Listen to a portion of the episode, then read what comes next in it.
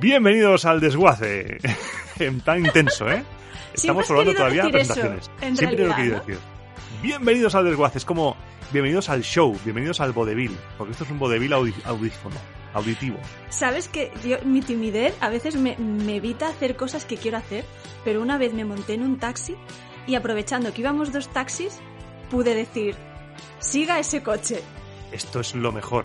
Frases como siga este coche y hay un doctor en la sala, hay un médico en la sala. Me- Son Doctor, frases de película. tiene que ser doctor para que haya un doctor en filosofía Eso es. que diga yo. ¿Está bien? Nadie lo sabe.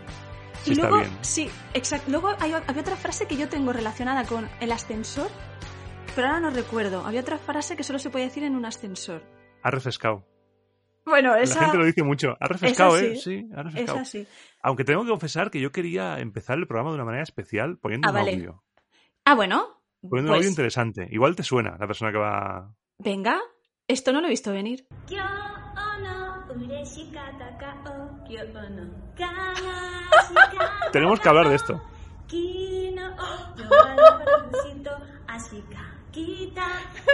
Marta San. O Marta Chan, que San es como muy respetuoso. Exacto. Bueno, a ver. No lo sé, no lo sé. O sea, hay He estado en la tele. He estado en. ¿Os acordáis de los programas estos Club Super 3, La Banda? Que eran de gente súper joven? Pues he estado en esa versión, pero 2023, en Enredados de, de Canal Sur. Majísimos los, los chavales que lo presentan. Muy ¿Y bien. cómo fue la experiencia? Pues mira, está muy bien relacionarte. A ver, esto que voy a decir, que no, no- no se des- descontextualice no, a, a- a temas raros. Está muy bien relacionarte con gente muy joven, e Vale. incluso que roce la men- minoría, minoría de edad. Porque, Audiencia Nacional, policía, arroba policía. claro, claro, es que no sabía cómo decirlo. Porque, claro, para ellos su criterio de alguien mayor es 23 años. A lo mejor Sí. ponte, o 21, ¿no? Ya, alguien con 21, para alguien de 17 o alguien de 25, ya es muy mayor. Sí. Con lo cual, como ya no saben calcular de ahí hasta los 100 años, te echan menos edad. No porque la aparentes siquiera, sino porque no la saben calcular. Pero el momento en el que te conviertes en un señor, señora para la gente joven es un trauma. Ese momento en el cual se escapa una pelota y te dicen, señor, la pelota, te reviento. ¿Cómo que señor? Claro, a mí me pasó, me pasó, eh, yo iba con, con mi niña, que tiene 17 años, que ya he comentado alguna vez, que eh, soy su familia colaboradora, y nos cruzamos con un TikToker famoso. Uy. Y entonces, no me acuerdo cómo se llamaba, ponte que se llamara José Julio, creo que de hecho que se llama José Julio. José Entonces, Julio, parece un nos nombre falso. ¿eh? cruzamos, claro, claro. De estos que, que te pones, bueno, otro día hablamos de los nombres que se pone la gente en aplicaciones de esta para ligar, ¿no? Porque algunos Vale. se ponen nombre falso y luego te dicen el auténtico y ponen la excusa de que tienen dos nombres. Chulo BCN. Brun- Bruno Alberto o cosas Bruno así, Alberto. basado en hechos irreales. El caso que, que, claro, nos cruzamos a este chico y ella se pone muy nerviosa. Vale. Además es curioso porque con estas edades las chicas, por un tema de desarrollo, son como señoras de 25 años, están súper desarrolladas, y los chicos parece que tienen 8. A lo mejor tienen, y tienen los dos 17, ¿verdad? Son como mucho más, están todavía por desarrollar físicamente. Entonces, Y mental te cuento. Claro, ella es súper nerviosa, yo ve- veía un retaquito de chaval. Entonces, cuando ya nos cruzamos físicamente, le digo, bueno, pero salúdale. Y dice, entonces digo, ¡José Julio! ella, ay, ay, ay, ay, por favor, qué vergüenza, qué vergüenza, ¿qué va a pensar el chaval de una señora gritándole por la calle? Ton, ton. Claro, ahí me sentí, ¿sabes esas, me sentí, ¿sabes esas señoras que se ponen una bolsa de plástico en la cabeza cuando llueve? Sí. Pues sentí que yo era esa señora. Y por, la forma de decirlo, claro. Claro. un dementor absorbiendo tu alma. Total, total. O sea, yo para mí era una chica gritándole Claro. a un niño. O sea, una, una cosa casual, joven. mm, Pues no. Era una señora. Entonces ahí, ahí es cuando me di cuenta de cómo se ve desde, eso- desde el otro punto de vista, que se me ve pues como una señora. Eso es peor que lo de la bolsa, que lo, de, que lo del balón, ¿eh? Sí, pero nosotros para unos mismos, para unos mismos, nosotros, nosotros, nuestra unidad interior propia, siempre seremos esa persona de 20, 15, 25, nuestra edad pico. Siempre Sí. nos veremos como nuestra edad pico. Siempre me acuerdo de- del capítulo de los Simpson, del abuelo Simpson en la Segunda Guerra Mundial, cuando es joven y lozano, y eso lo relaciono con una campaña de publicidad muy bonita, no sé de qué empresa fue, que era personas mayores mirándose al espejo, y por ejemplo una, una señora mayor y era una enfermera, un señor mayor y era un bombero, joven. Entonces, siempre nos vamos a ver así, aunque para Sí. los demás no. Y es Sí. bonito, triste, pero bonito. Sí, ayer escuché, no me acuerdo re- realmente qué actriz fue, a una actriz decir que llega un momento en el que ya se desconecta tu apariencia física de tu interior Mm. y ya te da igual, porque ya te das cuenta de que tu, aspecto físico ya no te va a, refle- a- a reflejar a ti como persona. Y entonces dice, te quitas un montón de presión de encima y, y empiezas a ser tú mismo porque ya el aspecto te da igual. Dice, eso a lo mejor llega a los 50, 60, 65, 70. Dice, y ahí es cuando empiezas a vivir de verdad. Entonces, como, bueno, yo quiero vivir de verdad ya, también te lo digo. Vivamos de verdad siempre. Por eso es mucho más importante lo de dentro que lo de fuera. Porque lo de fuera Sí. se marchita, pero lo de dentro seguimos siendo nosotros. Bueno, y después de esta terapia viejuna, De- ¿Sí? ¿Viejuner? eh, pues nada, decirte que, que, que, que cómo acabe en la tele, pues realmente no lo sé. O sea, yo creo que, que todo esto ha sido un, un, un cúmulo de despropósitos, no hay otra forma de definirlo. bien. Desde que en Navidades yo colaboro en un programa de Canal Sur Radio, como sabéis, programa de Yuyu, que ya ha vuelto esta semana, después Ah, del, del percance que tuvo de salud.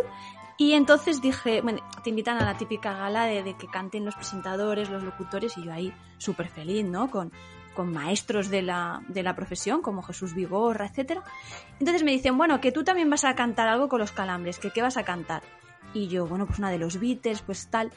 Y ya luego fui a, a lo fácil, a lo fácil, y dije, pues, ¿sabes qué? Que voy a cantar mm, Mazinger Z en japonés. A lo A fácil. lo fácil. A lo to- total, lo típico.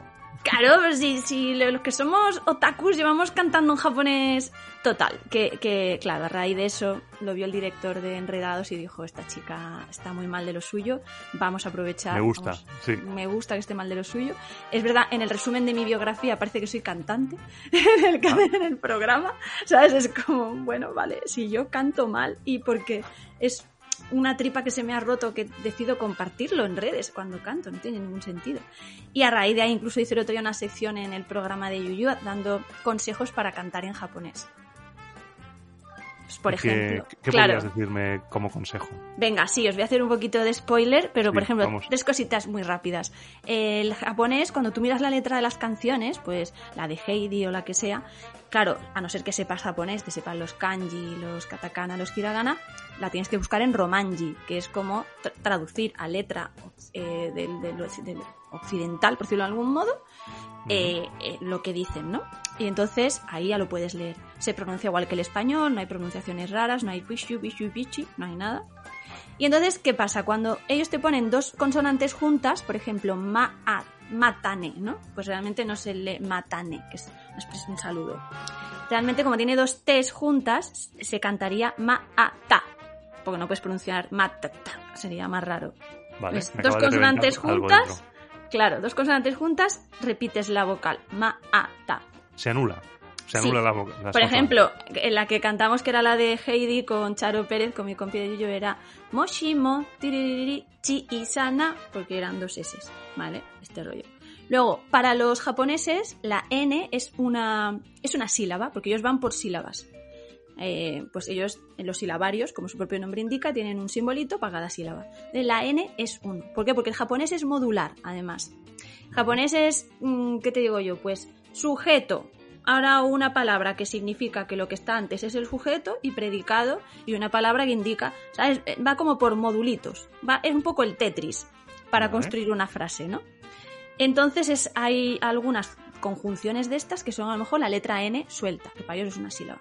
Entonces, este es, esto es gracioso porque tienes que pronunciarlo como una sílaba. En un, si estás cantando y vas por acordes, pom, pom, 4x4 por ejemplo, pom, pom, pom, pom, pues uno de ellos es la N. Entonces tienes que hacer así como si estuvieras en el baño, siempre digo yo. Claro, por ejemplo, Gohan, que creo que es arroz, sería Gohan para cantarlo. Gohan y el hijo de Son Goku. También, Son claro, Gohan. claro. Gohan se cantaría, ¿no? Lo pronunciado lo puedes decir. Entonces, a esto me dediqué yo en la, en la radio pública que pagan todos los andaluces. Me parece estupendo. O sea, habrá gente que diga, mis impuestos están muy bien, muy bien invertidos en este tipo de entre- de entretenimiento. Y este vídeo que dices es una canción, para, para mí es, o sea, soy súper fanática. No sé por qué estamos hablando de todo esto. Eh, Porque luego, he visto el vídeo esta mañana y he dicho, tengo que sacarlo. Este no tema. Lo sacado que sin que tú lo supieras. No, no, no sabía nada, no sabía nada. Este tema había que, hay que tratarlo. Que luego, ¿sabes qué me pasa? Que cuando me preguntan de qué va cada episodio o tenemos que hacer la sinopsis para Evox y para plataformas, no sé qué poner. Y menos todavía vamos a saber, porque ahora mismo estamos entrando en una nueva etapa en lo desconocido. Bueno, bueno, hoy, ahora cuentas tú la mecánica, pero bueno, por acabar, esto que es un para para. Para para es, pues como las coreografías. ¿Tú sabes lo que es el para para? No, ¿Es un término nuevo en tu vida? sí, ahora mismo sí. Vale, bueno, oye, hay que decir que todo ¿No es el baile ese con las manos? Claro, Ah, vale. está, no sabía que se está llamaba para mejor para, pero me explicado en el programa del Yuyu del martes 21 de, de Vale. febrero. Pero bueno, muy rápido. eh, porque ahí explico la historia y tal. Eso, es bailes que hacen como con las manos los japoneses. Y viene de cuando hacían botellón en la puerta de las discotecas con un loro, con una radio así grande. Y entonces escuchaban el Take On Me de Aja. Vale, que temazo, la parte temazo. instrumental, ¿cómo la cantarías? Paranana, pa, pa, pa. Ahí Para, para, pa, pa, pa, pararara, Ostras. para, para. Es que además lo hicimos en la radio y tú sin saber nada has tirado el para, para, pa. ¡Ostras! Me acaba de reventar el cerebro ahora mismo, ¿eh? Japón es la hostia. Japón es la hostia. Ríete de las cositas romanas. Madre- Cositas japonesas y los Beatles. Esto puede ser un, un cóctel. Bueno, oye, pues ¿sabes que cositas japonesas y los Beatles podría ser un primer acercamiento para lo que hagamos el 21 de abril en el directo de Art además- Metropol de Pop Nights? Que además, 29 de abril, mm, días muy cercanos a la fundación de Roma. Yo no te digo nada más. Imperios, y, o sea, especial Imperios. especial imperios, eh, Imperios. de lo que sea. Japón, Imperios Beatles. está Japón, Beatles y Roma, son imperios. Exacto. Inditex. El Monopoly. Inditex también, también es un imperio Inditex. Uy, la que vamos a liar, madre mía. Vamos a liar la parda porque además estamos entrando en, en la zona oscura ahora mismo. En, ran- en modo random, que dicen los Sí, jóvenes. vamos a hablar de lo, que, de lo que vamos a hacer a partir de ahora en el desguace, que igual cambia. Vale, pero, pero- solamente, solamente un apuntito. El Venga, para dale. para. Este que he Eso. puesto es de Ayumi Hamasaki, que lo digo, lo repito para que la busquen, que es la Madonna japonesa, con 45 años solo. Y la tía tiene unos temazos, tiene un montón de discos, tiene un montón de discos. Además está quedando teniente ella, pero ella sigue ahí. Se hace Ah. su concierto navideño de Año Nuevo todos los años.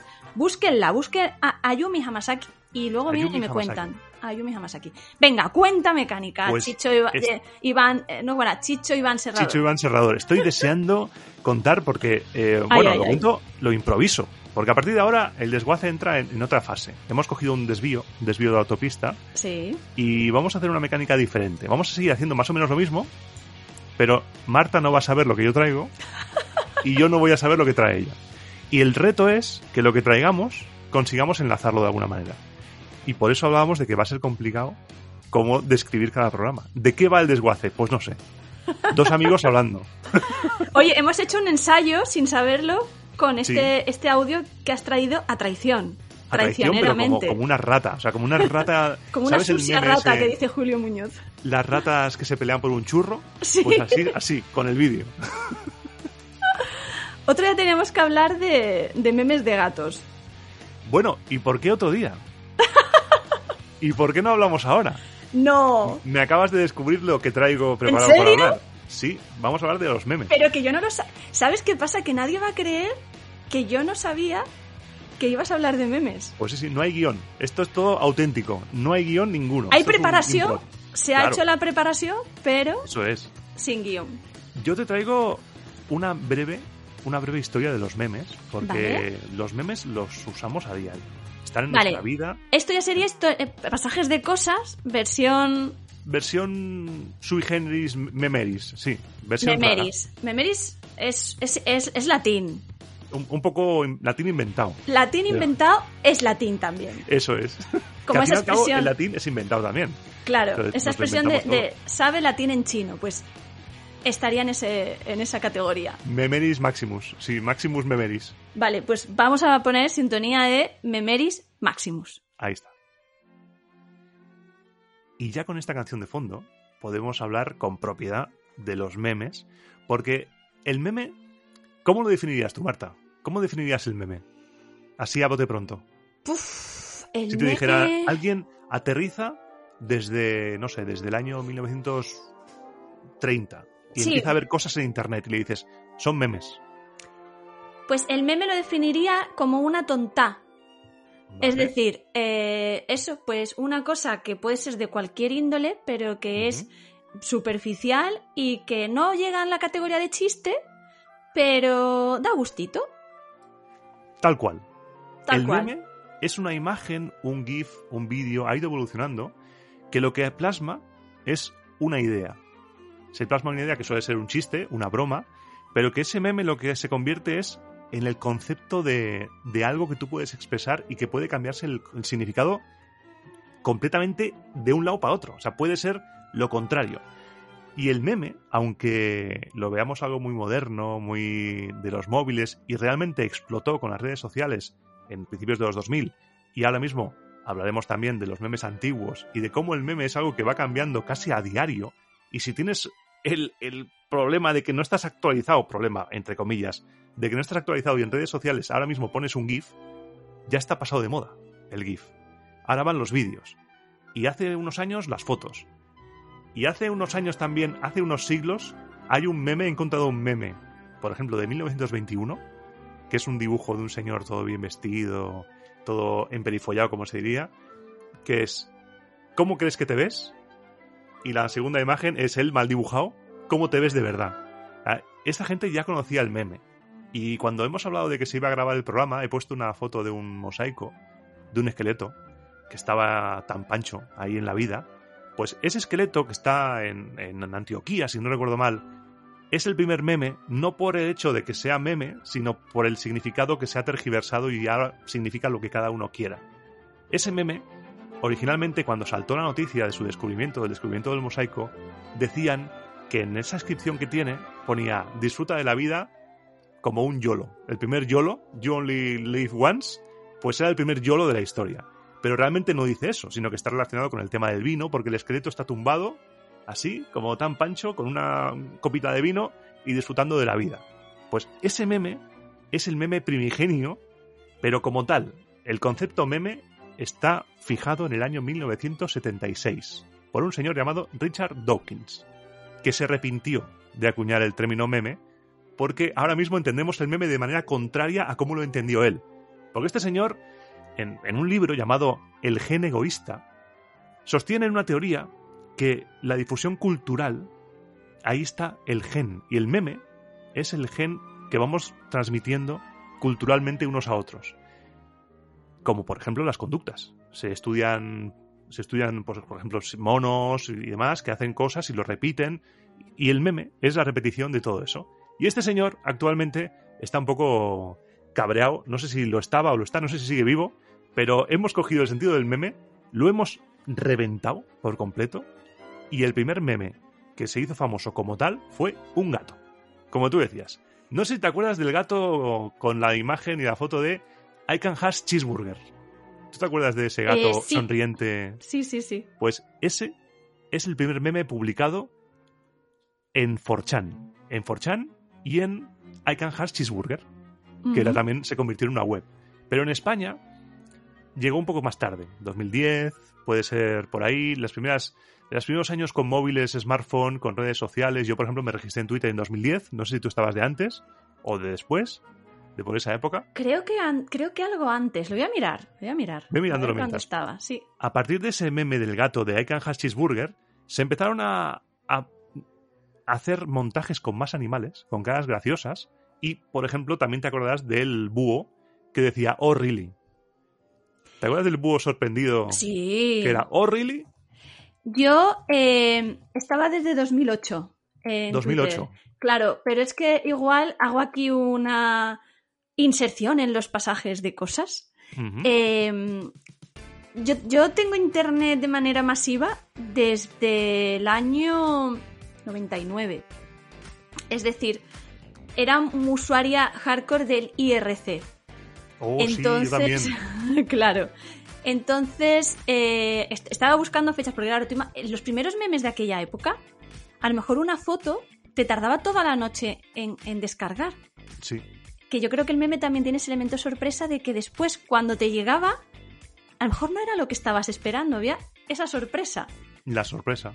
La sorpresa claro, en meme. España, en aquella época, el 98, 99, teníamos alcachondeo.com, el rellano, estas webs que luego fueron evolucionando y salieron otras como Cuánto Cabrón, Desmotivaciones, Visto en redes, y ahí surgieron los primeros memes que podemos recordar nosotros, nuestra generación como tal, esos memes con caras en blanco y negro, ¿te acuerdas?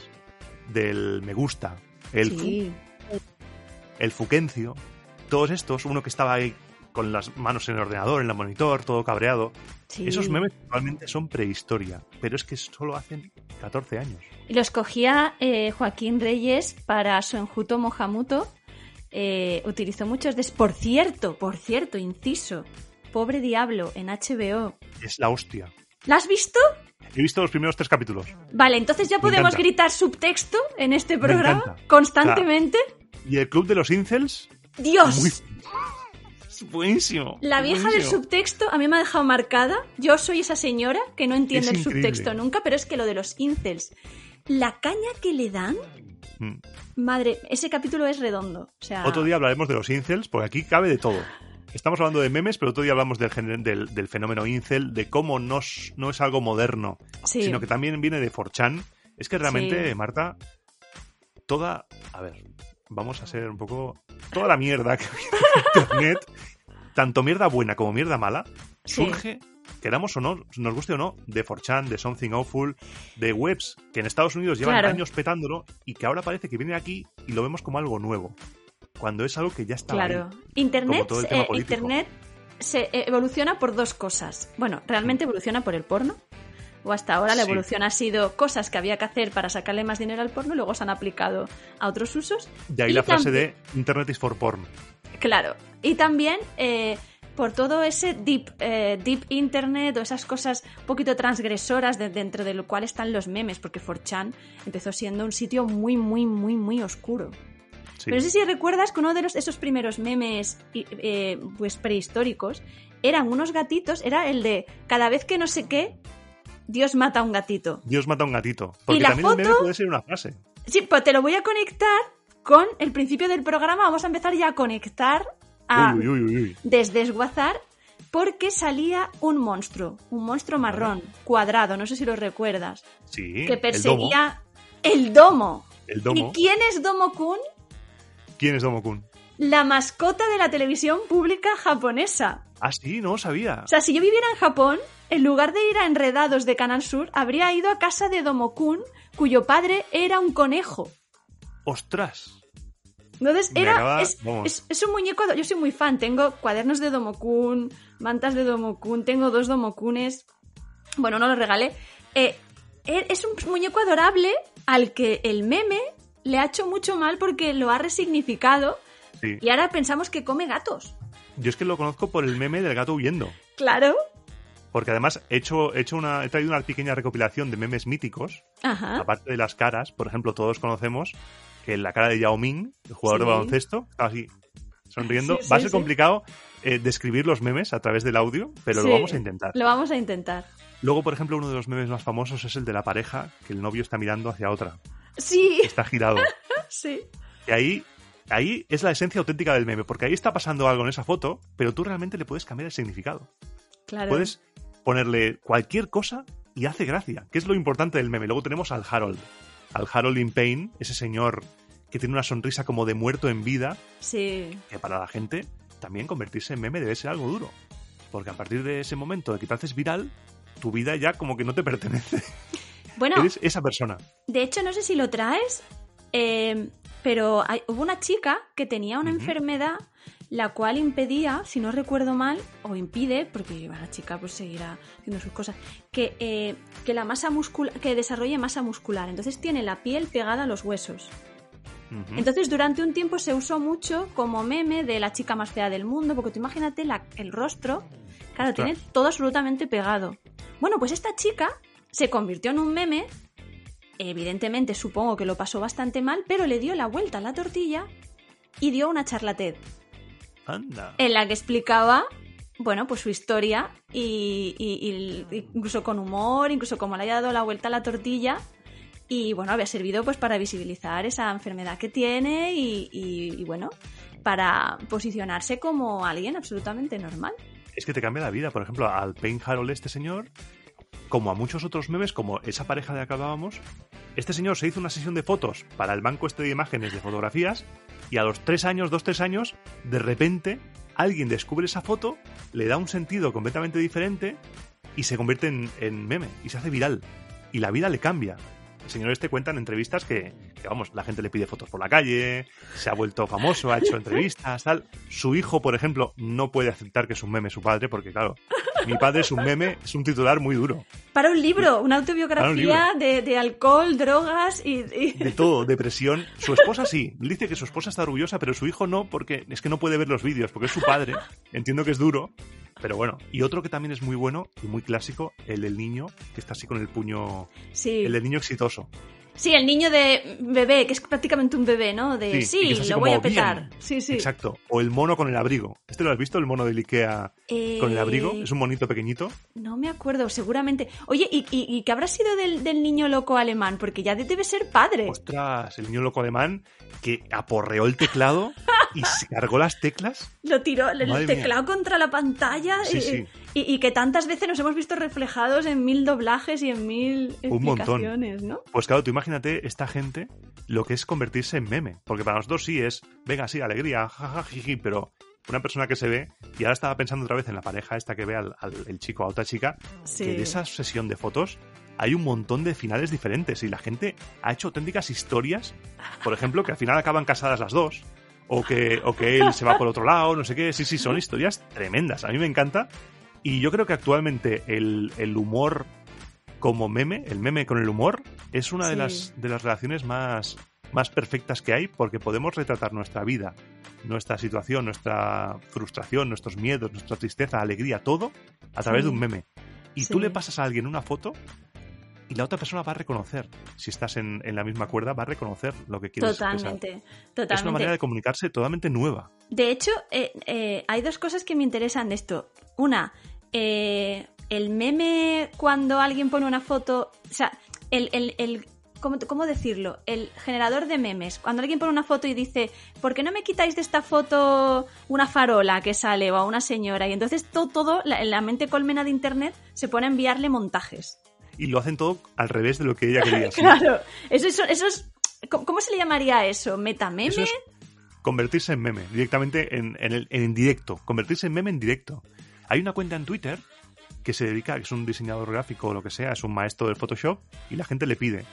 Y él hace, él hace soluciones creativas, divertidas, y a veces con enseñanza. Como por ejemplo una persona que dice, ¿me puedes poner más guapa? Y pone la misma foto. Dice, no, ya estás perfecta como estás, no hace falta Photoshop. Oh. Cosas así, sí. Es muy bonito. Te has quedado congelado hace rato y es que te has ¿Me he quedado quedado en una cara, una cara así como con los ojos entrecerrados. Es que tenemos problemas. Mi cámara no sé qué le pasa con, el- Sí. con esta aplicación que usamos para grabar, que se queda la imagen congelada y estoy con una imagen como en plan fumado. Sí, Aquí. exacto. Entonces no me podía concentrar.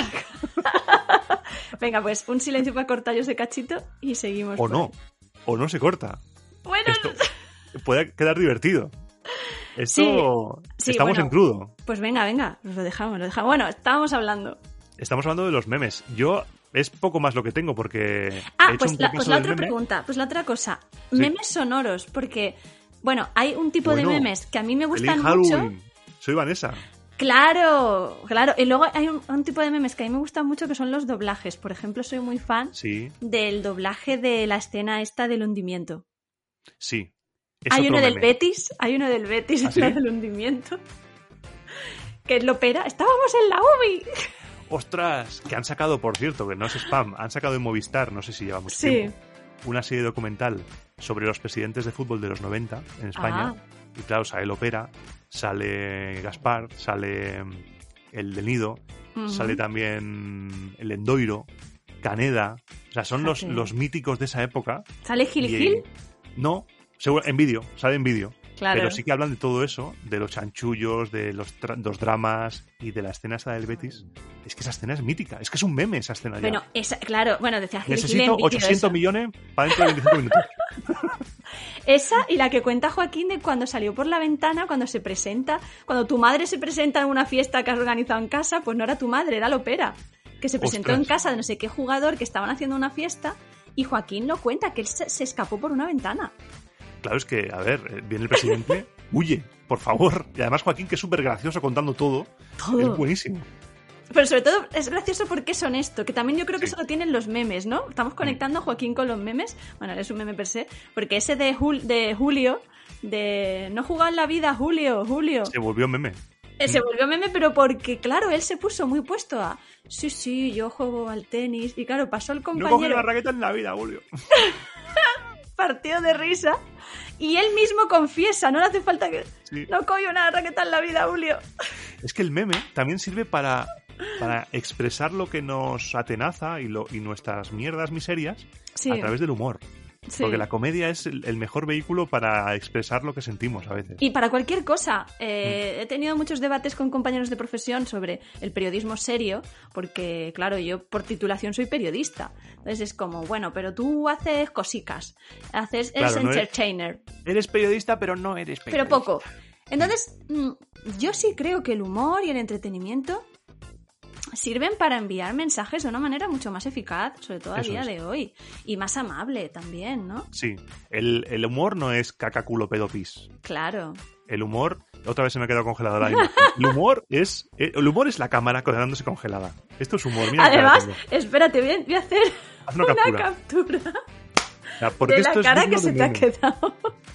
Esto es un meme de cuando miro la, la- la cuenta bancaria.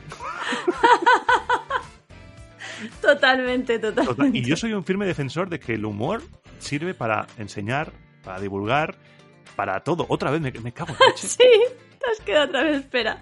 Ay, no lo he cogido. No, es que te vas quedando congelado. O sea, señores, esto, eh, la podcastinación es dura porque, Es dura. eh, claro, hay que, hay que intentar darle el máximo realismo posible y, y tener Mm. esa conexión que no se puede tener solo por audio. Entonces, aquí, Claro. Iván y yo Además, necesitam- necesitamos mirarnos a la carica. Claro, además el desguace es un programa que, que quiere explotar la Sí. química entre nosotros aquí en el micrófono y, Hasta y donde cómo llegue. nos expresamos y Sí. vernos. Ahora, por ejemplo, con Sergio, grabé el otro día en directo con él al lado. Grabé en su casa, el último programa de Descampado, y fue algo mágico qué guay, estar juntos. Nunca habíamos estado juntos en, los casi seis años que llevo colaborando con él. qué guay. Y ver, aparte de vernos las caras, estar ahí es algo mágico. Por eso, el día 21 de abril, Exacto. tienes que venirte. Si estás en Madrid, tienes que venirte a la, pod, que a la venirte. pod night madrileña. tenemos que petarlo. Nos han retado a, a si no podemos hacer sold out. Entonces estoy Si segura. no hacemos sold out, nos han amenazado con partirnos las piernas. Así que, por favor, Sí. Además, yo le he propuesto algo a Iván que no tengo mucha fe en que, en que vaya a aceptar. uy, bueno, es que yo desafío mucho, ¿eh? Bueno, pero hay una parte medio hablada. Claro, soy hay un personaje. Son dos personajes. Son vamos dos a hacer algo que no vamos a contar para que vengan. Podríamos hacer que fueran tres, hacemos un homenaje a este muerto está muy vivo y yo soy el muerto. Claro, pero no, yo creo que lo podemos como reescribir y que tú hagas ese personaje eh, pues que está ahí un poco sentado diciendo qué está ocurriendo aquí. Porque, Vale. Porque te digo cuál es mi plan B, ese sí te lo voy a decir. Venga, dale. Mi plan B es disfrazarnos de tortugas ninja. Me cago en la leche. O sea, si, si alguien nos consigue un disfraz de tortuga ninja, mira, y es la idea es, nos disfrazamos de tortugas ninja con dos Vale. bailarines profesionales, porque son cuatro. Entonces la gente tiene que adivinar cuáles éramos nosotros. Obviamente van a tener problemas porque, a ver, eh, entre, entre dos bailarines profesionales y nosotros, que no sé tú, pero yo soy un tronco, pues seguramente la gente dirá, uy, espérate, mm, ¿quién es quién? Como Claro. el Tortuga Ninja, pero con pizza, ¿no? Hombre, hombre, pero De pizza dan, ¿no? En el Art Metropole este donde hacemos el Pod Nights, No lo sé. ¿Dan, dan algo? ahí? algo darán, nos ¿Sí? darán a los artistas. Una camiseta nos artistas. van a dar, claro. A los artistas. pero de tortuga ninja, pero, pero yo entiendo de tortuga ninja mal, ¿no? Un disfraz No, no, bajonero. no, no, no, para eso no. Un disfraz de tortuga ninja mm, Que cuelgue por todos lados el que traje. lo toques y, y haga ruidico. Lo toques, pom, pom, pom, y haga ruidico. Con una, Sí. con, con una Coraci- caparazón. Claro, un caparazón. Claro. a decir closca, que es una Closca, catalanada. una closca, claro. Con el caparazón ahí y, y la cinta. ¿Tú qué, cuál serías? ¿Donatello? ¿Michelangelo? ¿Rafael? Eh, pues últimamente estoy muy apegada a Rafael. Rafael. Mejor, buen, buen pintor del Renacimiento, mejor tortuga ninja, como ya hemos dicho en Exacto. alguna ocasión. Pero claro, yo es que soy muy, Y, muy mucha, de- y muchísima mejor cantante de los 80-90. Claro. 80, 90, 2000, 2010, vamos, 2020 y lo que eterna. le queda. Y lo que le queda, Rafael. Pero también es verdad que yo soy muy de Leonardo, el, el artista del Renacimiento. Lo que sí te digo es que, primero, ya Leonardo hacía memes, porque no me digas tú que el hombre de Vitru- Vitruvio si no era un meme. Sí. Ojo ahí, ¿eh? Ojo ahí. Y lo segundo, nos vamos a convertir en un meme tú y yo ese día, dalo Sí. ya por descontado. ¿Y sabías que había otra tortuga? ¿Ah, sí? Una llamada Venus de Milo. No, no lo sabía. Sí, sí. Es- en las películas se vio. En las películas Sí. se vio y es, es como. El color de la cinta es como un azul celeste. Ajá, pues, Y es Venus de Milo, sí, sí. pues no lo recordaba. ¿Pero qué? ¿Porque es como chica? ¿Como tortuga femenina? es una tortuga eso. femenina. Eso sí me suena más. Pero uf, uf, ahora ya me- me- haces que tenga que re- revisar recuerdos, ¿eh? De color cian. Es el color cian. El Vale. color- es Es como un Leonardo más clarito. Leonardo Mal. Pero no duró mucho. Claro, es que con ese nombre. Claro, la Venus. Date cuenta que la Venus es un poco estatua, entonces. Claro, ¿dónde están los, los brazos? Claro. Entonces es- lo tenía complicado. Partía Sí. con desventaja. Sí, porque además todos son artistas del Renacimiento y Claro. Venus de Milo es la obra. Claro. Entonces Un una poco- obra te- te- te- la- se han inspirado para crearla ella, pero. Claro, podía ser, por ejemplo, no sé, Leonardo, Donatello, Michelangelo y Caterina Sforza. La Claro. otra tortuga ninja. Eso sería Pum. también potente. Claro, o podría ser, eh, pues, ¿qué te digo yo? Eh, una de las personas con las que te voy a hilar, hilar, hilar, hilar, o, o, o, eh, hoy, Maya Angelou. Pues tú imagínate, Maya una Angelou. Maya Angelou, pum. Y tú dirás, ¿por qué vamos a hablar de Maya Angelou, por ejemplo, Sí. y qué tiene que ver con el mundo de los memes? Vamos pues mira, desde luego para crear memes tienes, mira, le vamos a poner sintonía de, ¿cómo le llamamos la la semana pasada la sección? Era como Marta... Marta defendiendo cosas. Marta defendiendo defiende cosas. Vale, pues vamos con Marta defiende cosas. Vale, desde luego, para crear un meme, la mente tiene que estar en un estado, vamos a decir, un poquito perturbado, vamos a decir, eh, se ha dormido poco, se ha dormido poco en, Sí. este, en este punto.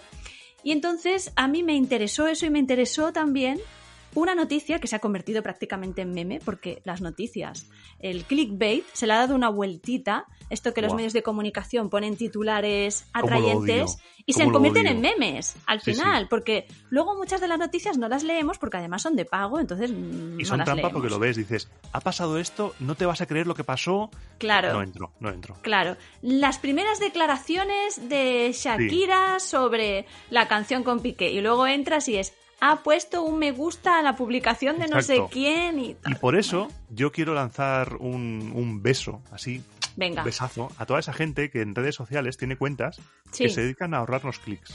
totalmente. Conozco uno que te ahorra un clic y cita la noticia y cuenta, ha pasado esto, esto y esto. Ya está. Pues eso es periodismo, al final. Sí.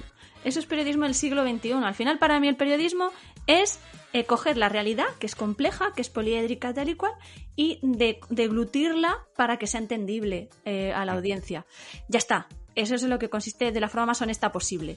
Pero, entonces yo dije, a ver, meme, noticia, pues vale, bueno, eso no lo dije, eso lo estoy construyendo ahora porque es mi, mi cometido. Vale. Lo dije hace 25 segundos. Claro, hace 20 segundos- 25 segundos, pero en ese momento mm, hubo una noticia que me impactó, la del madrugin. Ostras. La Eh, del Los madrugin. acabados en ing, coworking, madrugin y ahora el, el no desayuning también. Sois pobres, no desayunéis. Claro, no, es- eso le, le- le pusieron eh, ayuno intermitente, Me cago en eso. Que es como para adelgazar, ¿no? Que es verdad que simplemente yo le llamo todo sentido común. El Sí, ayuno no te, no intermitente... te metas 17 magdalenas para desayunar y te irá bien. Sí. Claro, o sobre todo que se supone que tienes que estar como 12 horas sin comer, pero es que, señores, hay un término medio entre cenar mm, una pizza familiar y, y no cenar, ¿sabes? Claro. Quiero decir, y si no te pide el cuerpo comida a la hora de cenar, a mí muchas veces me pasa, por ejemplo, oye, pues un yogur, una cremita de espárragos o lo que sea, Un osobuco una bichisua y pa'lante. Entonces, mm, se llama sentido común. Y entonces, el madrugin, que era pues el, el meme ahora de de que hay que levantarse a las 5 de la mañana y aprovechar esas horas primeras porque es como súper guay, súper productivo, etcétera. Bueno, pues te das cuenta que nos cuelan las cosas con ING al final para que parezcan modernas, guays y cool, como el running, cuando de toda la vida se ha ido a correr, de toda la vida. Toda la vida salió uno tempranico y con frío, bueno, uno no, yo, yo no lo he hecho nunca. Pero sí, la yo gente, la gente, las personas, a lo Yo largo de estuve la ahí historia... 6 de la mañana Claro. por la noche con frío, lloviendo, Claro, corriendo. claro. Pero me quité, me quité de ahí. Y el madrugin, pues mira, mi suegra, eh, yo me acuerdo alguna vez que, que dormía en casa de mi marido, entonces tú te levantabas, yo que sé, al baño a las 6 de la mañana y de pronto, como una película policíaca, en la oscuridad, sentada en la mesa del salón tomándose un café, estaba mi suegra a oscuras.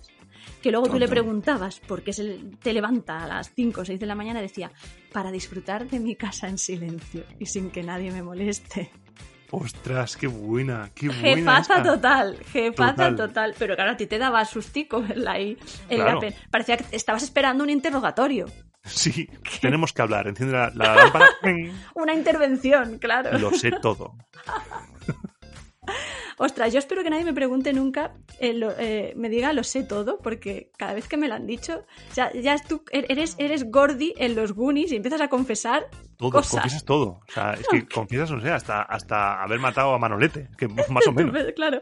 Entonces, esta noticia ya de por sí era un meme, Madrugin, ¿qué me estás contando, Madrugin? Y encontré, rebuscando, algo que había visto unos años antes y había compartido, de hecho, en redes sociales, que eran las rutinas diarias de personas creativas de mucha relevancia. Y entonces, eso es con lo que te lo voy a conectar hoy el mundo del meme. Y el titular que te voy a dar es Oroné de Balzac fue el primer creador de memes de la historia y no lo sabe. Host- ¿Cómo?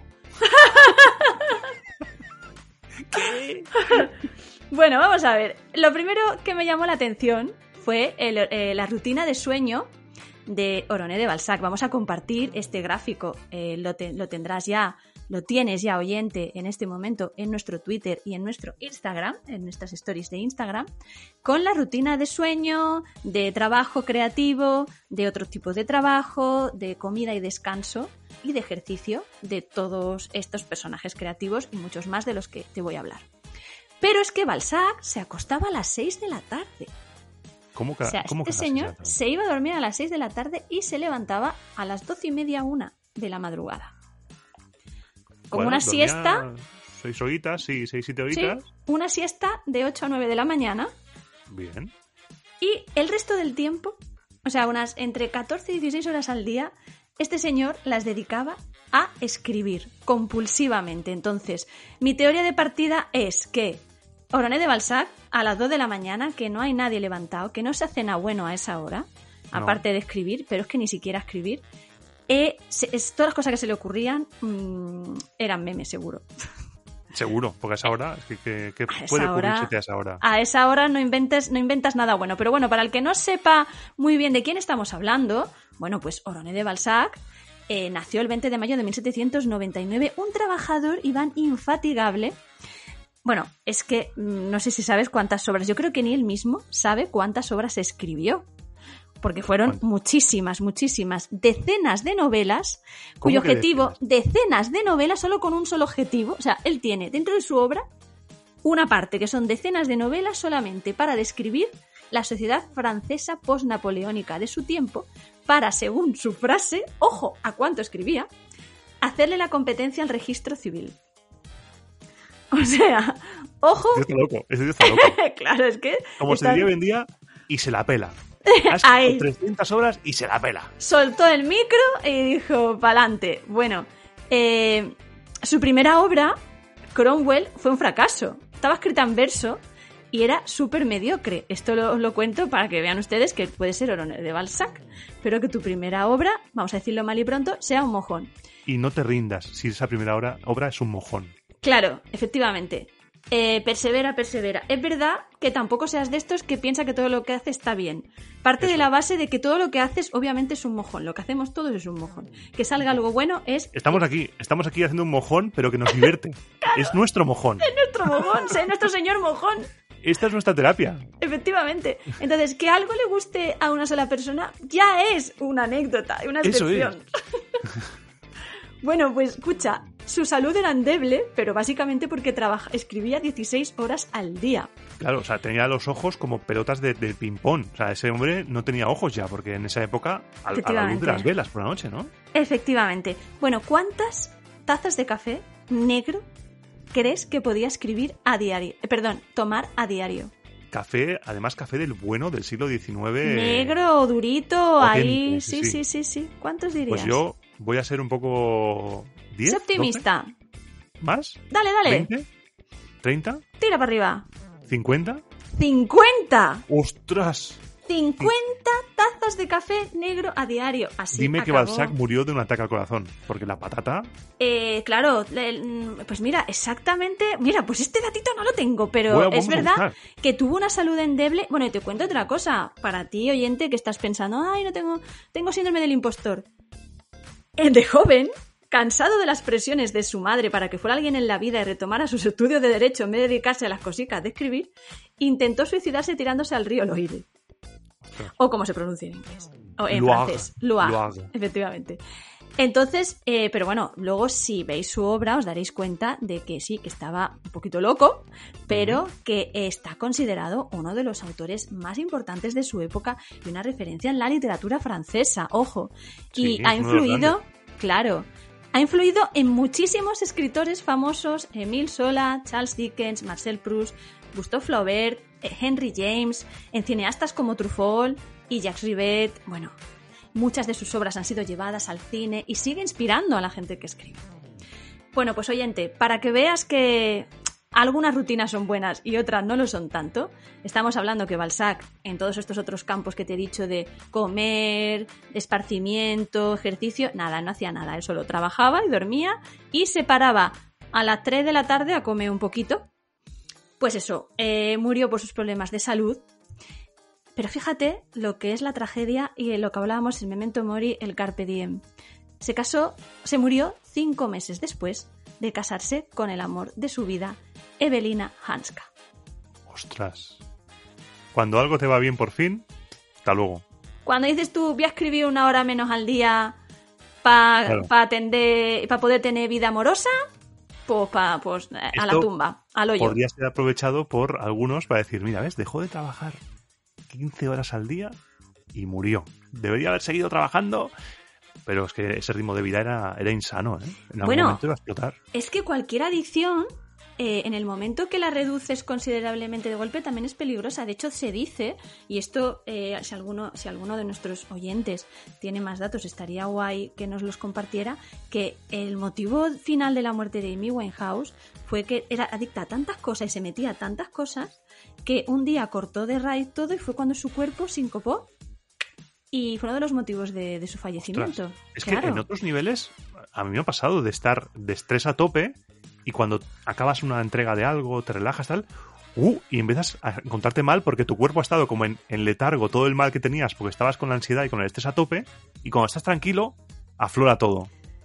La enfermedad del autónomo. O sea, los autónomos no se ponen enfermos el día que descansan por gustos, porque cuando permiten a su cuerpo. Esto es, también le dicen el síndrome del superviviente. Eh, lo típico que hay un accidente que se ve en películas y en noticias y la gente tiene fuerza como para levantar un coche y sacar a alguien de debajo, cosas que no podrías hacer normalmente. Mm. Claro, es que en ese momento es como, venga, o una situación chunga que estés pasando que tiras para adelante, os habrá pasado, te habrá pasado, oyente, y luego de pronto tu cuerpo, ¡pum!, cae, porque claro, tiene que compensar ese locurón que ha hecho. Entonces, eh, duerman por las noches. Este por es uno. Te traigo otro. Te traigo, bueno, te traigo cuatro. Dos señores y dos señoras. Balzac, podemos decir ya que de entrada somos un poco Balzac del podcast. Somos un poco el Balzac del podcast, sí. El- y el Santiago Segura. Nos faltan las camisetas Eso es. para ir a todos los podcasts del mundo. De hecho, podcasts a los que no hayamos ido, nos ofrecemos A ir, encantados. a ir encantados también. No hemos ido nunca en pack de dos. ¿No? Queremos estrenarnos. Todo se andará. todo se andará. Entonces te voy a relacionar al segundo personaje también de esta lista con el mundo del meme. Bueno, Vale. Mur- Murakami. Murakami Bueno, Murakami. ha dado pie a muchos memes. Siempre, Sí. que, siempre que van a dar los premios Nobel, ahí está el meme de Murakami, esperando que a ver si se lo dan de una vez. Por ejemplo, ¿no? Y luego, en mi caso, el meme mío vital, porque también hay memes que lleva uno en la vida, running gags, que le dicen los cómicos, es que eh, yo siempre intento. Bueno, cuando ligaba, ya me, ya, ya me he bajado de eso, del mundo ligar, Cuando pero ligabas. cuando yo era una persona que estaba en el mercado, eh, siempre decía que había leído a Murakami. Porque la respuesta, y que veía películas, eh, que había visto toda la, la- la discografía, digo yo, la filmografía de Woody Allen. Ambas cosas son ciertas, pero la respuesta a estos lugares comunes de la gente es muy eh, ilustrativa, porque mucha gente dice haber leído a Murakami solo por posturear. Es, no sé por qué le pasa a ese autor y a Es otros el no. postureo. Sí. El Bueno, yo, post- yo, yo decía que me gustan las croquetas. Uno lee, que lee a Murakami y yo, me gustan las croquetas. Que si buscas me- Murakami meme en Google Imágenes, Sí, la primero, lo primero es un meme de Murakami diciendo, miren, lo importante es que tenemos salud. Pero nunca se lo dan. Claro. Bueno, pues Murakami nació en Kioto. Bueno, a mí me encanta de la historia de Murakami que los japoneses reniegan, dicen que lo que él hace no es literatura japonesa, reniegan de él. ¿Sabes? Claro. Entonces, él vivió eh, la mayor parte de su vida en Gyogo y su padre, ojo, era sacerdote budista y su madre comerciante de Osaka, pero ambos enseñaban literatura japonesa, o sea que, Ah. a ver, japoneses sí era. Y diréis, ¿por qué lo traemos en este tema de rutinas de sueño y tal? Pues mira, Murakami, Murakami se iba a dormir a la hora que más o menos, también te digo, me voy yo en invierno, que eran las, bueno, yo un poquito más tarde, las 9 de la noche. Yo a esa hora ya estoy cenada Sí, normalmente. a esa hora ya hemos plegado la servilleta, muchos ya. Mm, Eso casi, es. Y se levantaba, si mi presbicia no me engaña, eh, a las tres y media, cuatro de la madrugada. Ojo, este era otro intensito hasta el mediodía. Estaba, escribe, escribe, que te escribe, que te escribe, pero ahí se iba al gym, o se va, claro, se va, todavía está vivo Murakami, se va al gym y ya por la tarde, hasta que se va a dormir, pues yo qué sé, se verá el Netflix o leerá. Es su momento de esparcimiento. O sea que mira, tiene una rutina, pues son, ¿cuántas son? O- nueve horas de, ocho o nueve horas de escritura continuada y el resto del día, pues oye, y es verdad, pero es verdad que se levanta a las tres y media o cuatro de la madrugada y no duerme siesta. Va a tope, ¿eh? Va a tope. Ojo, cuidado, ojo, cuidado. Es verdad que los japoneses son ahí cuando se les mete algo en la cabeza. ¿Y por qué dicen los japoneses que, que no, que no tal, no sé qué? Pues porque estuvo muy influido por la cultura occidental. Eh, Por ejemplo, eh, leía a Carl Vonnegut y a Richard Brautigan, que yo no los he leído. Quienes bueno, sean, pues le- y le quizás son autores increíbles. les influyeron a él. Estudió literatura y teatro griegos en la Universidad de Sendai, donde conoció a su esposa. ¿Que cómo se llama su esposa? Porque aquí todo tiene relación con todas las mismas cosas. Uy, ¿cómo se llama? ¡Yoko! ¡Anda! Como ¿Eh? una tal Yoko que aparece en el serial de Mirando al Espacio, de Descampado. Efectivamente, todo está relacionado con el descampado. Mira, rima y todo. Total, que trabajaba en una tienda de discos en, Shin- en Shinjuku. eh, y luego, bueno, Norwegian Wood, que es también una canción de, de los Beatles, porque él le pone algunos libros, nombres de canciones, pues tiene un personaje que está ahí, porque es un friki de la música. Total, que abrió un bar de jazz en Shinjuku también. eh, y bueno, lo llevó con su esposa, con, con Yoko. Compaginándolo con su carrera de escritor. Efectivamente, de escritor, pero espérate, que no solamente todo eso, para que veáis lo que le da a este el madruguín, sino que empezó a correr con 33 años y en el 96 completó su primer ultramaratón, que es una carrera de 100 kilómetros alrededor de un lago de Hokkaido. Cuando has dicho empezó a correr con 33 y no ha parado todavía, o como que descansa. No ha parado todavía, es el Forrest Gump de la vida. Bueno, y, y te traigo, porque aparte de que es, es- por si te encaja, oyente, este ritmo de vida, a mí me encaja un poquito, no sé a ti, Iván, pero yo mm, sí. me haría un Murakami. Bueno, pues cinco consejos eh, los he encontrado en un artículo de Francés Miralles para El País del año 2019 que me han gustado. Pues mira, la sole- el primero, lecciones de vida de los libros de Murakami, ¿vale? Dice Francesc. La soledad es la mejor vía al conocimiento. Bueno, yo discrepo. Realmente sí. Yo discrepo un poco porque yo ¿Sí? creo que el conocimiento también tienes que ponerlo en tensión al compartirlo. Pero a veces el- el- la compañía te evita. Absorber tu conocimiento. Sí. Yo, por ejemplo, me concentro más cuando estoy solo. Sí, Cuando claro. lo hago a, a solitario es como, como una esponja. Ha parecido encanta- que solvía un plan. No estaba solviendo un plan, ¿eh? No.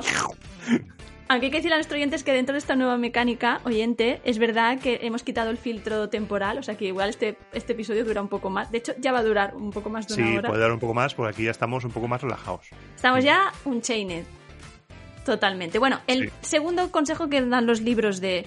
Bueno, pero es verdad, se lo compramos para absorber, no para adquirir, pero sí para absorber conocimiento. Es verdad que la soledad va bien. Pero sí que para adquirir, lo que tú dices, en Mm. compañía puedes Mm. compartir cosas que no sabes.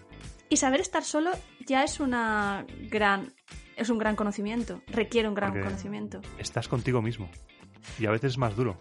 Sí, le escuchaba a Ángel Martín en un episodio de Por si las voces vuelven decir que una aspiración vital, a ver oyente si tú la has conseguido, es conseguir estar solo.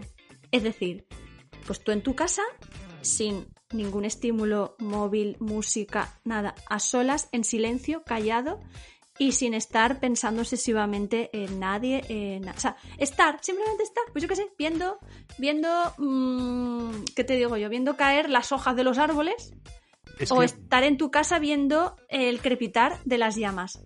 Es que parece una tontería, pero hoy en día es muy difícil estar sin hacer nada. Estar Porque o solo, estás mirando el móvil o viendo algo, o siempre estamos haciendo algo. claro. Pero fíjate, puedes estar haciendo algo, puedes estar pintando, pero él va más allá. Estar es- contigo mismo. Es Ser decir, consciente de que estás ahí. Claro, porque mucha gente si no tiene ruido, no tiene música todo el rato de fondo, por ejemplo, escucha sus propios pensamientos y eso le da canguele. Mm. Entonces, dice que es una aspiración y yo creo que es cierto, que es muy complicado. Entonces, Murakami ahí ha estado listo. Ahí bien. Damos Vale. el sello de Swace Seal of Approval. Pop. Entonces, el mundo es imprevisible, ahí no tenemos dudas. Este es el segundo consejo de Murakami, estamos de acuerdo. Tercero, no busques un sentido. Todo el que También. tenga ya una cierta edad Quien sabe esté que es escuchando esto sabe que no hay que buscar un sentido. Efectivamente, quien haya llegado hasta aquí. Eso Eh, el cuarto también tiene mucho que ver con el desguace. Si sobrevives al caos, ya has ganado. ¿O eso es? Oyente, si acabas, de- si acabas este episodio, estás certificado para la vida. Exacto. Y acabamos de hablar de Murakami con una anécdota muy rápida, porque su segundo consejo, eh, por ejemplo, en un ensayo, en su ensayo de qué hablo cuando hablo de escribir, habla de una anécdota muy curiosa. En el año 1922, James Joyce y Marcel Proust coincidieron en un mismo restaurante de París, cuenta Frances Miralles en su artículo, hace referencia a esta, a esta anécdota. Cenaron en mesas cercanas. Bueno, todo el mundo del restaurante que lo reconoció estaban esperando. Mirando. Era, pues, para que se hagan una idea, oyente, para que te hagas una idea, como si tú vas a cenar a un restaurante esta noche, vas al telepizza de tu barrio y entran por dos puertas diferentes Shakira y Piqué. Hostia, Expectación verlo, ¿eh? máxima. ¿Se hablarán? ¿No se hablarán? Entonces, Claramente, no. claramente, pero bueno, ¿y si se hablan? Esa conversación hubiera sido mágica. Igual le salpica. Claro, en este caso no es que se llevaran mal. Te hablo, te hago la comparación oyente por la expectación, pero sí que se esperaba, oye, ¿qué conversación puede salir? Bueno, de Marcel Proust y James Joyce, nada más y nada menos. Igual Bueno. un coñazo de conversación, también te digo. ¿eh? Bueno. Puede ser también un peñazo Para de... gente intensita, a mí Sí. mm, yo lo compro. Bueno, pues ninguno le dirigió la palabra al otro, ninguno se acercó al otro. Y dice Murakami que imagina que fue el orgullo el que frustró una simple charla y que eso es algo muy frecuente. Así que su último consejo es, el orgullo y el miedo nos quitan lo mejor de la vida. Qué bonito. Toma ya. Aquí nos deberíamos ya ir, pero Aquí es un cierre brutal este, ¿eh? altísimo. es Pero cierre. lo vamos a llevar más allá. Venga, más arriba más todavía. allá. Hay alguien que, que- Porque hay memes que también son guay, son inspiracionales. Hay memes que son en positivo, que tú dices, ole, ole, ole. Esta persona que se ha convertido en meme, por ejemplo, esa niña de Peor es morirse. La niña de la mascarilla, Sí. No un pasa nada. monumento. Peor es morirse. Eso es. O, o estos, o estos memes que son zascas, bien daos. Sí. Eh, bueno, pues la reina de esto, sin saberlo, era Maya Angelou. Ojo, escritora, cantante, actriz, poeta, guionista, bailarina, directora, cocinera, activista por los derechos civiles e e incluso para mantener a su primer hijo que tuvo con 16 años, se llegó a prostituir. Ostras. Bueno, una vida muy loca. Con 8 años la violan. Si alguien también ha leído la, la biografía de Aretha Franklin, parece ser que si eras mujer y negra en los Estados Unidos, ja, no eras nada. No eras nada, no eras considerado prácticamente ni persona, con lo cual parece ser y dramáticamente que eran cosas muy frecuentes. Bueno, pues se lo cuenta a un familiar. Sí. Su violador aparece muerto y se tira cinco años sin hablar porque dice que cree que su voz lo había matado, que lo mató por decir su nombre. Por lo tanto, una niña de ocho años, imagínate. La conclusión era que su voz podía matar a cualquiera. Y ahí esta niña desarrolló habilidades extraordinarias que luego marcarían, pues fíjate, era una mujer del renacimiento, era, era, eso te decía que la tortuga ninja le tenían que haber puesto Maya Angelou. Desarrolló cualidades como pasión por la lectura, por la literatura, una memoria excepcional y una capacidad excepcional de observar su entorno. Una amiga, Berta Flowers, me encanta, ese- sería familia de Lola Flowers y de... Berta Flowers y Lola Flowers. Claro, serían familia. Le pasó obras de Shakespeare, Dickens, Edgar Allan Poe y eh, autoras como Jessie Fawcett. Bueno, pues Iván, es que al- lo que decíamos antes de la soledad, al estar con su voz interior porque no hablaba, se las aprendió de memoria. De memoria. De memoria, dice que en el cole había una biblioteca para negros y otra para blancos. Ojo a esto. Bueno, pues se leyó los libros de las dos bibliotecas y también se aprendió de memoria libros de autores como Paul Lanston, eh, James Weldon y 50 sonetos. bueno, os, os cuento sus horarios vitales, ¿vale? Eh, eh, Maya Angelou se, se- se acostaba a eso, nueve y media de la noche y se levantaba pues un poquito más tarde, ¿no? Primero ponía el despertador Murakami y como una horita después, cuatro y media de la mañana, se despertaba Maya Angelou. Y fíjate qué curioso que lo primero que hacía era other, o sea, desayunaba y no se sabe qué, supongo, no sé, meditaría o yo qué sé, y ya después se ponía como a las 6 de la mañana a escribir hasta la hora de comer. Y luego escribía también un poquito por la tarde. Eh, entonces, tú dirás, bueno, esto le cundirá mucho, le, cundiría poco. Siete autobiografías, tres libros de ensayo y varios libros de poesía. Ya hemos dicho que participó en musicales, obras teatrales, películas, programas de televisión durante 50 años como actriz, bailarina, directora, productora. Recibió docenas de premios, más de 50 títulos honoríficos. Las biografías, en las biografías creó y desarrolló todo un género per se y son muy interesantes porque cuenta la historia de la segregación racial de su infancia y adolescencia, lo cual le, ha valido el reconocimiento internacional. Aparte de todo eso, tenía tiempo para una de sus pasiones, que era la cocina. De hecho, tiene un libro de cocina que le dedica a su gran amiga Oprah Winfrey, a la que conoció cuando era una joven periodista que quería abrirse camino. Fue coordinadora de la Conferencia Sur de Liderazgo Cristiano, periodista en Egipto y Ghana durante la descolonización de África, tomó parte en el movimiento por los derechos civiles y colaboró estrechamente con Martin, nada más y nada menos que Martin Luther King y Malcolm X. Pero espera, Iván, que fue nombrada en el año 82 profesora de estudios americanos en la Universidad de Wake Forest, Carolina del Norte. En el 93, bueno, ahí lo dejo, ahí lo dejo, porque ahora te, te voy a contar el gran final de Maya Angelou. Pero eso va a ser al final del podcast de hoy, que es esa sorpresa que te traigo. Vale, no estoy interviniendo porque estoy con los ojos Estás como en platos. shock, estás en shock, sí. Esta señora Está- ha vivido 17 vidas en una. Vivió, murió en el año 2014, pero está bien, está bien aprovechado. Sí, sí.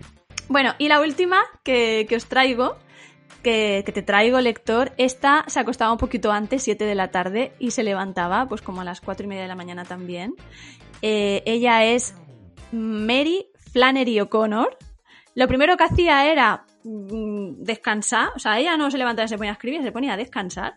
Luego ya echaba un ratito de escribir y eh, a partir de las 11 de la mañana ya era descansar hasta el día siguiente, que esto es como el otro extremo.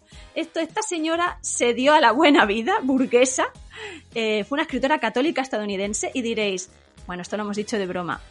Eh, no, no es que se diera a la vida burguesa, señores, es que esta señora tuvo una enfermedad tan chunga como el lupus toda su vida y pese a ello tenía estos horarios de sueño que dime tú que nosotros que estamos sanos como lechugas, levántate tú a las 4 de la mañana y escribió dos novelas, 32 relatos, escribió ensayos, escribió reseñas y está considerada una de las obras literarias más importantes de Estados Unidos del siglo XX.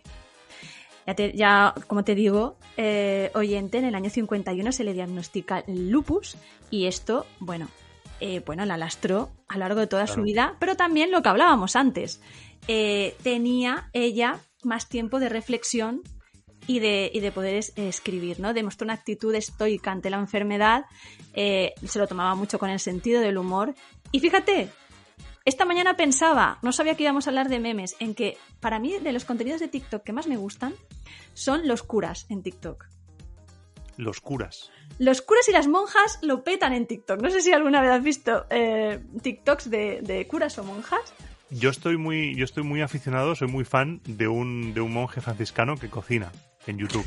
Pues sí. Y, y tengo su libro de recetas que me lo regalaron. Sí, sí. Pues las coreografías de monjas en TikTok son la caña.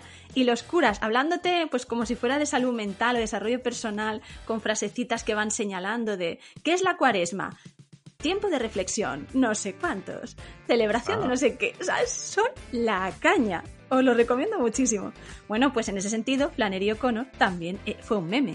Porque tenía esta enfermedad y ella, que se había dedicado a alargar fiesta sobre los excesos del extremismo religioso, claro, acabó peregrinando a sitios como Lourdes con 39 años, pues para ver si sobraba el milagro y decía, oye, pues mira, pues ya que Claro. soy católica, ¿sabes? A ver si Eh, cae algo. Mm. Claro.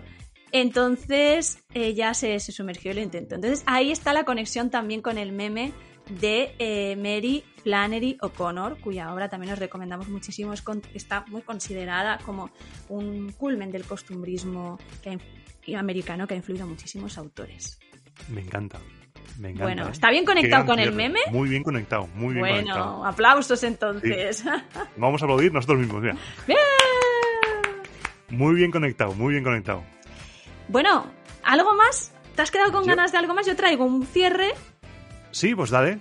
Vamos Le a damos al cierre. Antes, mira, pues es que, de verdad, de todo lo que os traigo hoy para el programa, yo me quedo con todo lo que ha- traído Iván para re- repasar de la historia del meme, pero Maya Angelou me ha llegado. Vaya al corazón, ¿eh? Yo me he quedado con. Vamos. Sí, mira, una frase que, que decía, con todo lo que le pasó, ¿no?